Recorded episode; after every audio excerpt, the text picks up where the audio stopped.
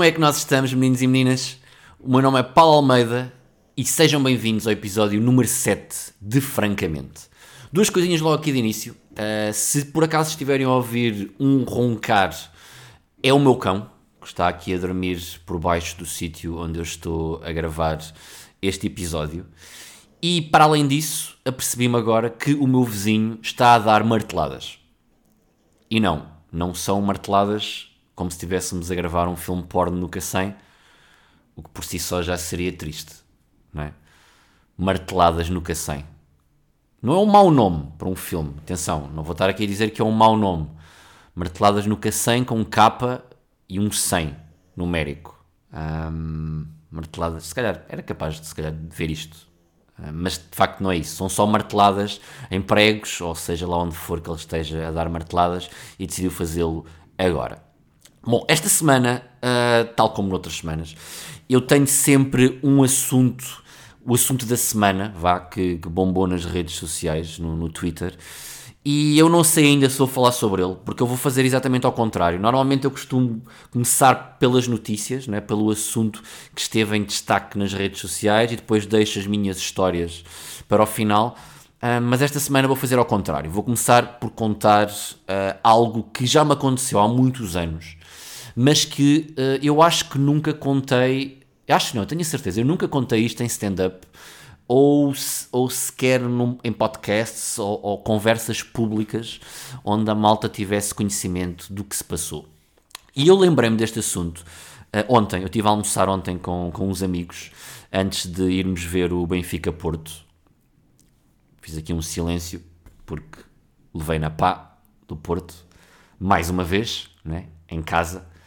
Já estou com o meu rabo habituado, um, mas pelo menos Desta vez é um rabo que levou, mas que continua em primeiro. Esperemos que até ao final. Mas já, então estávamos a almoçar e era um grupo de amigos. Uh, um desses amigos uh, tinha estado comigo há uns anos, largos anos, numas férias na Tunísia. Pá, e nós começámos a falar sobre. sobre aliás, estamos a falar agora sobre planear, marcar um, um fim de semana dessa malta que foi na, na, para as, essas férias na Tunísia, uh, para breve, e vamos fazê-lo provavelmente agora em maio e começámos a recordar então essas férias inacreditáveis na Tunísia e o que me aconteceu. Então o que é que me aconteceu? Basicamente, deixa-me enquadrar. Isto basicamente éramos para aí uns 10, 10 tugas, ok? Desses 10 tugas, um, 8 eram casais e depois estava eu e mais outro gajo que não éramos, não tínhamos namorada na altura. E então, basicamente era isso, era um grupo gigante num um, resort tudo incluído em Hammamet, na Tunísia. Pá, isto foi há tantos anos que nós pagámos 450 euros por um tudo incluído. Só que um tudo incluído, quando temos 10 tugas, javardos e alarves, tem tudo para não correr bem para as pessoas que gerem o resort. Pá, eu não vos posso dizer. Nós fomos chamados à atenção todos os dias. Todos os dias éramos chamados à atenção, ou porque estávamos a comer em demasia, ou porque estávamos a beber em demasia, ou porque tínhamos acabado com os gelados, ou porque já não haviam cocktails e nós não parávamos de pedir cocktails. Um, fomos chamados toda a gente, da, da, toda a gente não, foi, foi mais o, o, o, boss lá da, do resort que nos chamava sempre à parte, ele reservava sempre um bocadinho, ali tipo, uh, às vezes era à tarde, antes do, do, jantar, depois às vezes era depois do jantar, quando nós estávamos com xixas e estávamos a, a consumir demasiadas xixas, porque as outras pessoas do hotel e do resort também queriam e já não tinham, um, nós fomos chamados a atenção por tudo. Mas esta não é a parte mais incrível desta história. Neste resort, na Tunísia, havia. Uh, não, eu nunca tinha estado em resorts tudo incluído, portanto, eu presumo que em outros resorts, noutros sítios, uh, isto também aconteça. Haviam animações todos os dias, todas as noites, neste caso, não é? Ou era noite de karaoke, ou era noite de danças, ou era noite da eleição do Miss e da Miss, do, do Miss, da Miss e do Mister Resort. Peço desculpa por estar aqui a trocar-me todo. Havia animação todas as noites. E depois havia também uma discoteca com tudo incluído, né? malta podia ir para lá. Basicamente a discoteca fechava, já não me lembro se fechava tipo às duas ou às três da manhã. Então, numa dessas noites, depois de haver um concurso de Miss e Mr. Resort, em que ganhou, uh, pá, ganhou tipo uma russa uh, inacreditável. E eu descobri que era russa, já vos vou explicar daqui a pouco. Um, a malta foi toda, obviamente os grupos, havia, havia esse grupo gigantesco de russos, havia outros estrangeiros havia o nosso grupo de tugas. E nós saímos lá dessa animação, de, dessa eleição de Miss e Mister, onde esta pessoa em particular foi eleita, e com mérito. E fomos todos então para a discoteca. Pá, eu comecei a beber bastante. E às tantas, comecei a dizer para os meus amigos, pá, eu gostava de tentar um, ir engatar aquela russa que ali está. E os meus amigos todos diziam-me sempre: não estejas estúpido, não só porque ela está completamente fora do teu patamar, mas sobretudo porque se olhares à volta, estão ali vários russos que te podem matar só superando em cima. Então estão a ver aqueles russos gigantescos armários, ok? Basicamente era isto. Cercavam as raparigas russas que lá estavam e não permitiam que ninguém lá entrasse. Pá, eu, eu cheguei a achar que aquilo era tipo máfia russa. Não, não vou estar aqui a brincar. Só que Almeida, com os copos, fica com uma confiança inacreditável. E começou-se então a aproximar. Às tantas já estava próximo desta, desta russa. E os russos começaram a deixar ficar ali perto. Só que uh, ela uh, não sabia falar quase inglês.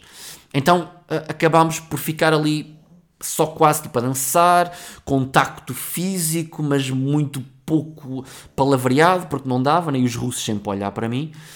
E eu não estava muito a olhar para eles porque estava completamente alcoolizado, não é? E começámos ali, tá, tá, tá, só a dançar, tentar aquele contacto. E às tantas a discoteca começa a fechar e os meus amigos tugas vêm ter comigo e dizem: Paulo, está na hora de bazarmos, uh, nós vamos voltar agora para, para o hotel. Porque a discoteca ficava noutra parte do hotel mais, mais, mais afastada, para obviamente se poder estar a ouvir música até mais tarde. Eu digo: não, não, eu vou ficar aqui. Eu tenho uma missão para esta noite e eu vou ficar aqui. E eles disseram: uh, Paulo, se tu ficares aqui, um, vais ficar por tua conta e risco. Nós não podemos assegurar que amanhã vais continuar vivo. Ok? Portanto, vamos embora. Eu disse: não, não, não. O Paulo Almeida vai ficar aqui. O Paulo Almeida tem uma missão. E eles disseram: Ok, puta, então boa sorte. Um, se esta for de facto a tua última noite no planeta Terra, espero que tenhas uma muito boa noite no planeta Terra. E então eles basaram todos e eu fiquei lá com os russos. Pá, passado 10, 15 minutos, a discoteca de facto fechou e eu fiquei para trás com ela e começámos a seguir então uh, a caminho da, da, do hotel, da parte mesmo do hotel dos quartos. A caminho, tínhamos que passar, tipo, se estávamos no edifício, saíamos para uma parte que era uh, ao ar livre, onde estavam as piscinas todas, e os russos, tipo, três e meia da manhã, decidem saltar todos para dentro da piscina. Piscina que estava, obviamente, encerrada a essa hora. Mas, como eu vos disse, estas piscinas ficavam tipo no centro do resort. Ou seja, eram só quartos à volta disto. Saltam lá para dentro, uh, ligam música, não sei onde é que sequer onde é que eles tinham as colunas, e ligaram música ali ao pé da piscina. Paulo Almeida decide fazer o quê? Saltar também para dentro da piscina para ir atrás da russa. Situação: Paulo Almeida não sabe nadar. Eu, um, mas decidiu saltar na mesma.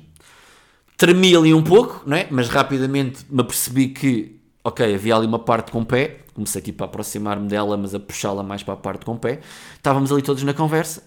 Passado 5 minutos, vem o diretor do hotel e diz: Meus amigos, vocês não podem estar aqui, obviamente, numa piscina que está encerrada.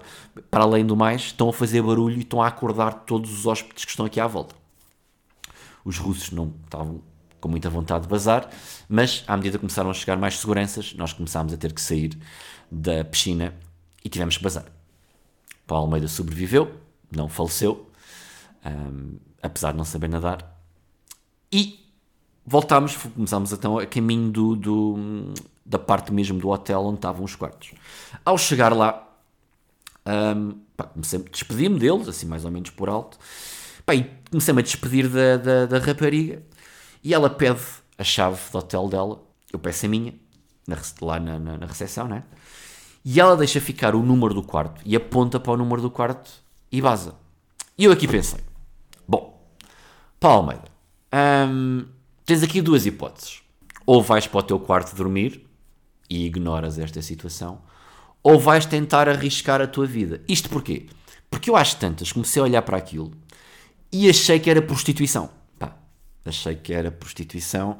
Não só porque de facto noutras noites lá naquela discoteca eu já tinha visto, eu e os meus amigos, que de facto haviam ali acompanhantes a tentar engatar pessoas. Um, mas ao mesmo tempo eu olhava para aquilo e via de facto aqueles armários que podiam ser de facto chulos, não é? a proteger as raparigas russas que estavam lá no meio. Um, e como eu já vos disse logo no início, ela era mesmo muita areia para o meu caminhão. Um caminhão do Cacém, um, que tem sempre as rodas em baixo. Mas eu disse, que se foda. Que se foda. Estou num resort na Tunísia, não é?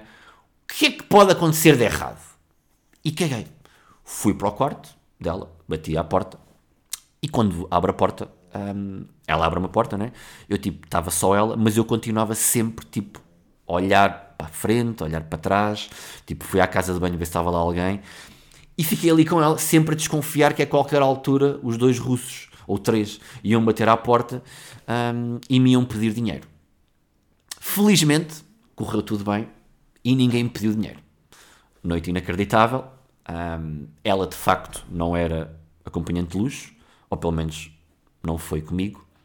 Um, mas eu estava curioso para saber o que é que ela fazia. E às tantas, uh, no meio daquele, daquela falta de comunicação linguística, porque ela de facto não conseguia falar praticamente inglês, eu lá lhe perguntei o que é que ela fazia na Rússia. E o que é que ela disse que fazia na Rússia? Trabalhava numa agência funerária. Malta, foda-se, eu não vos estou a gozar. Tudo isto que eu vos estou a contar aqui é 100% verdade. Ela trabalhava numa agência funerária em São Petersburgo. Pelo menos era esta a versão dela. Né? Eu continuo a acreditar que ou eles eram mesmo da máfia Rússia, um, ou então tipo trabalhavam na indústria de, do cinema para adultos, um, ou então eram apenas gangsters motherfuckers da Rússia. Isto porquê? Porque todos eles tinham números tatuados na, nos braços, que depois obviamente acabei por lhes perguntar o que é que era, e eles disseram-me que era o código postal, lá do sítio onde viviam em São Petersburgo. Portanto, tudo incrível. Não é? Pá, eu voltei a estar, isto foi para aí na segunda noite ou da terceira que eu estava lá, eu estive lá uma semana, voltei a estar com ela. Às tantas, os grupos um, Tuga e Russo já eram quase um só, tornámos-nos quase uma família. Pá, e depois na última noite, um, em que eu estive lá, houve uma noite de karaoke. Ok?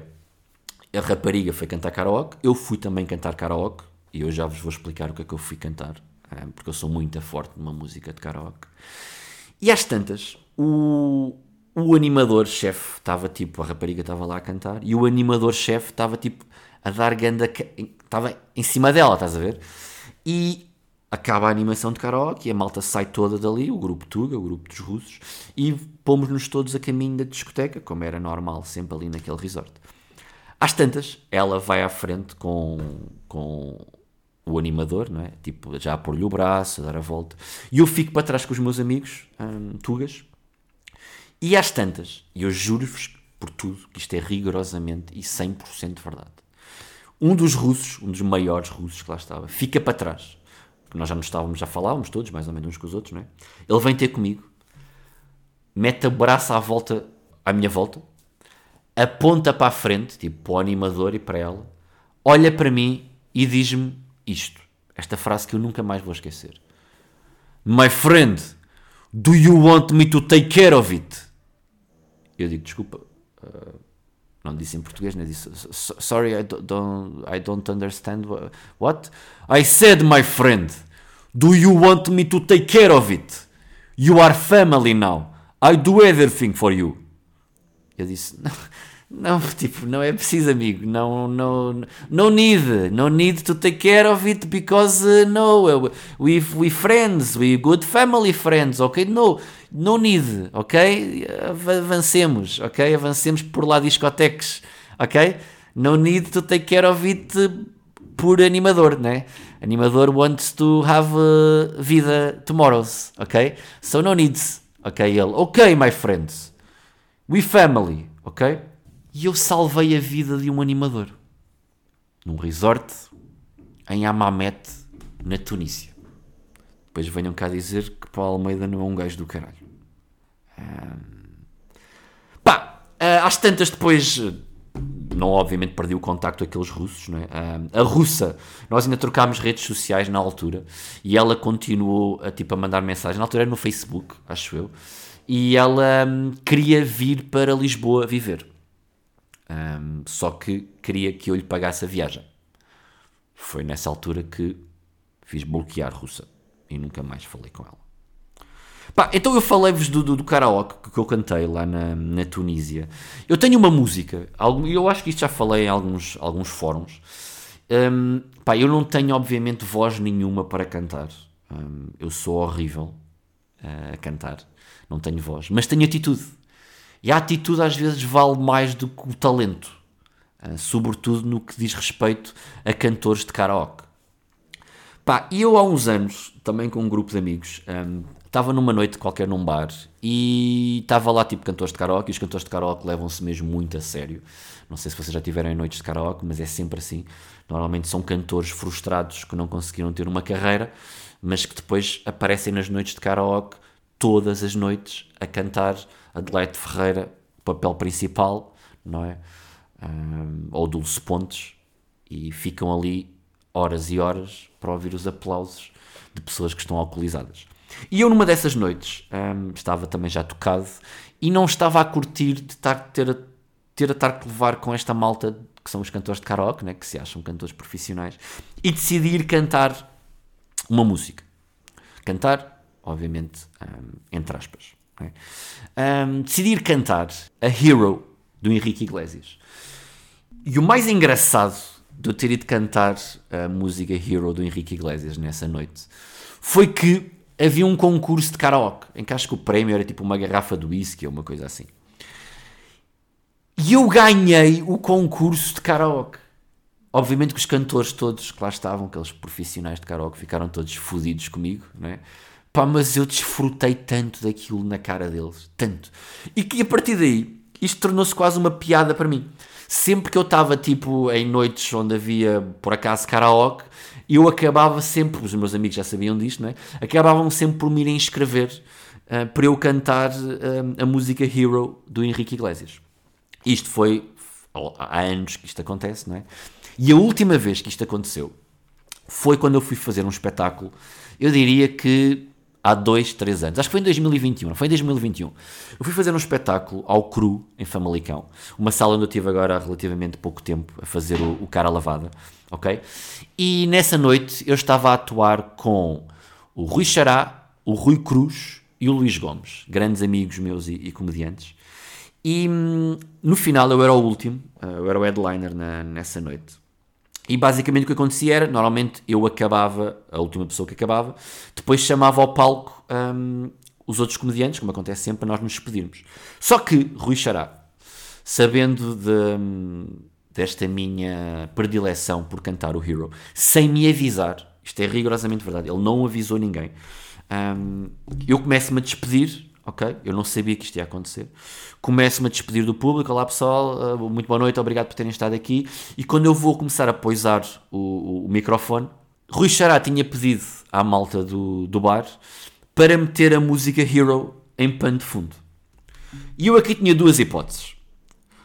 Ou basava, ria e basava e deixava a música estar ali a tocar, ou assumia e cantava o Hero sem rede nenhuma, sem ter letra vou-vos mostrar qual foi a hipótese que eu segui.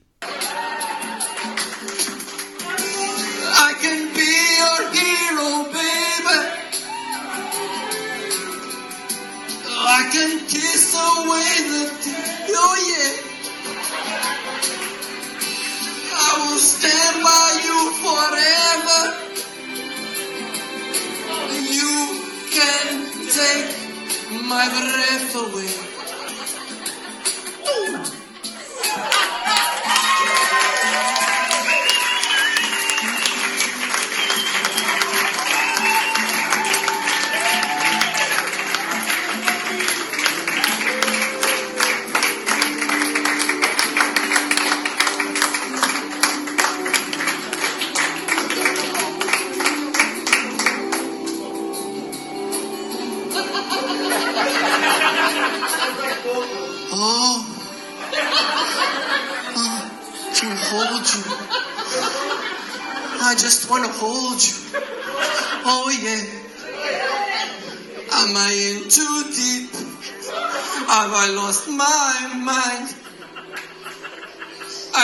I. You're here tonight. I can be your hero, baby. I will stand by you forever.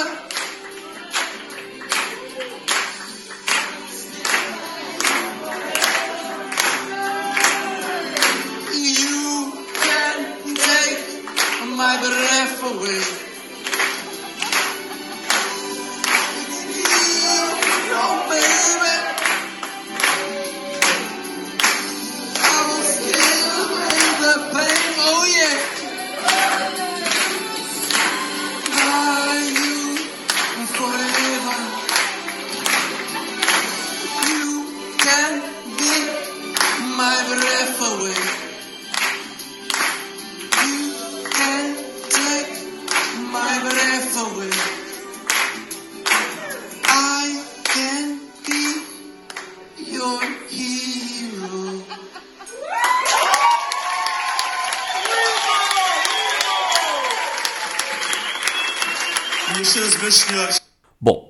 Não sei se vos devo pedir desculpa por isto que aconteceu, mas aconteceu. Acabei de partilhar um, Paulo Almeida a cantar Hero, karaoke, sem letra.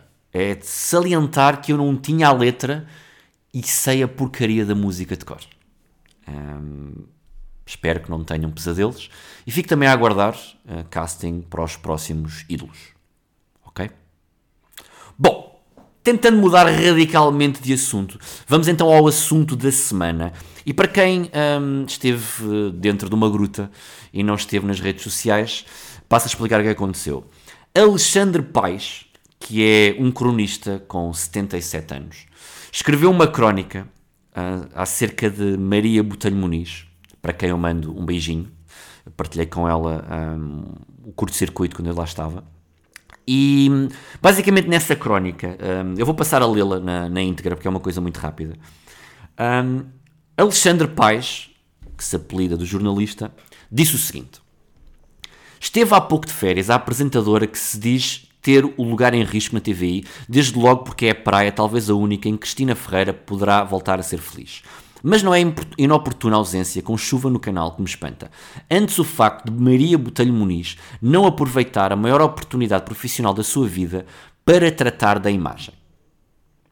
Estamos a falar de um senhor com 77 anos que é careca. Ok? Mulher simpática, mas robusta, com tendência para aumentar de peso e raramente usando roupa adequada às suas características. Maria devia concentrar nesse problema de resolução difícil o que ele exige: disciplina e capacidade de sacrifício, muito sacrifício. Não estará na melhor estação para isso? Basta ver como nas galas de domingo a sua diretora de mangas à cava exibe e ergue em vez de proteger os braços tomados pela flacidez do tempo e da falta de ginásio. Que olhe para Catarina Furtado e Sónia Araújo, que na RTP são exemplos de cuidado e inteligência. Após os 50, surgem sempre de silhueta perfeita e bem produzidas, em sinal de respeito por si e pelo público e evitando que o inverno chegue mais cedo. Acorda Maria. Pá, eu, eu, eu pensei muito no que eu de dizer um, acerca deste monte de merda. Um, mas não há muito mais a dizer. Uh, basicamente, isto é apenas um velho frustrado, não é? Que fica em casa a ver o Domingão e a bater punhetas, não é? E que decidiu usar o espaço de antena que lhe dão, que, que é numa retrete, basicamente, para quem não sabe, isto saiu no Correio da Manhã, é? Portanto, é um gajo que bate punhetas para, para a sanita, não é? E depois não puxa autocolismo. Não é? Porque o Correio da Manhã fica sempre com, com o lixo e com a merda, não é? Um, à superfície. E decidiu ir para lá expurgar todas as, as frustrações, não é? Que um gajo de 77 anos tem e decidiu metê-las para cima da Maria. Um, basicamente foi isto. Depois eu fui pesquisar mais acerca deste senhor um, e acabei por ir parar à Wikipédia. E descobri que este senhor sempre se pautou por estar nas melhores publicações jornalísticas de em Portugal. Desde logo o Correio da Manhã, não é? Que é logo aquele selo de qualidade, não é? Onde ele já está há muitos anos. Mas depois descobri que ele dirigiu o Diário 24 Horas e o Semanário Tal e Qual. Para a malta mais nova que não sabe o que é que é o 24 Horas e o Tal e Qual, porque eles já não existem, são uma espécie de Correio da Manhã, mas marca branca. Mas igualmente horríveis. E para além disso, ele dirigiu as revistas Teenager e Dona. Pá, isto, as piadas escrevem-se sozinhas. E depois, esta é das coisas que eu mais gosto aqui, ele foi repórter do semanário Sempre Fixe, que é um, esse baluarte que toda a gente sabe do jornalismo em, em Portugal. E termina, pá, isto, isto eu nem sequer sabia que isto existia. Isto, isto parece de facto uma cena a gozar e que foi escrita. Um, ele ganhou o troféu Gandula. Há um troféu que se chama Gandula e é dado a jornalistas, mesmo que não vivam no Cacém ou em Rio Tinto. E este senhor ganhou. Acho que não é preciso dizer mais nada e deixamos-me ficar assim. Como eu vos disse, o caso foi bastante falado e comentado nas redes sociais um, e acabou por ir parar ao programa do Gocha. O Gocha convidou a Maria para ir lá falar sobre o assunto. E aquilo que eu gostava de destacar mais sobre essa entrevista do Gocha um, à Maria Botelho Muniz é a parte final, são os últimos um, 30 segundos em que eu acho que aconteceu a melhor transição de sempre da televisão portuguesa. Gosta termina a entrevista da forma como vocês vão ouvir, a elogiar a Maria Botelho Muniz, e a seguir corta para. Ok? Tenha as medidas que tiver. E tu também tens as medidas. E pega aqui na frase maravilhosa da pronto. Sim, feliz. Obrigada. Sim, feliz. Sejam todos felizes.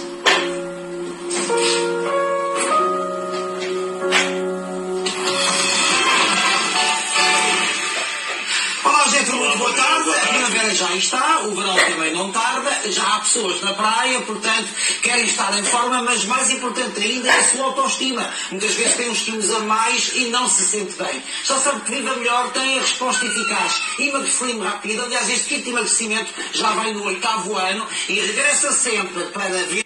Foda-se. Que maravilha. Que maravilha. Bom, antes de me ir embora, eh, queria só falar sobre uma última coisa.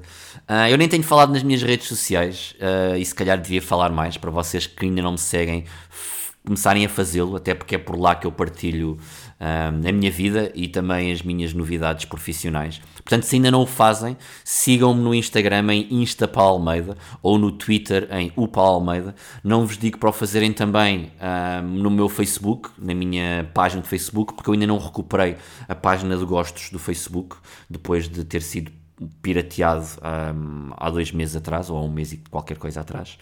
Um, Podem-me também seguir, eu não acredito que vou dizer isto, no TikTok. Procurem por Paulo Almeida e eu estarei por lá.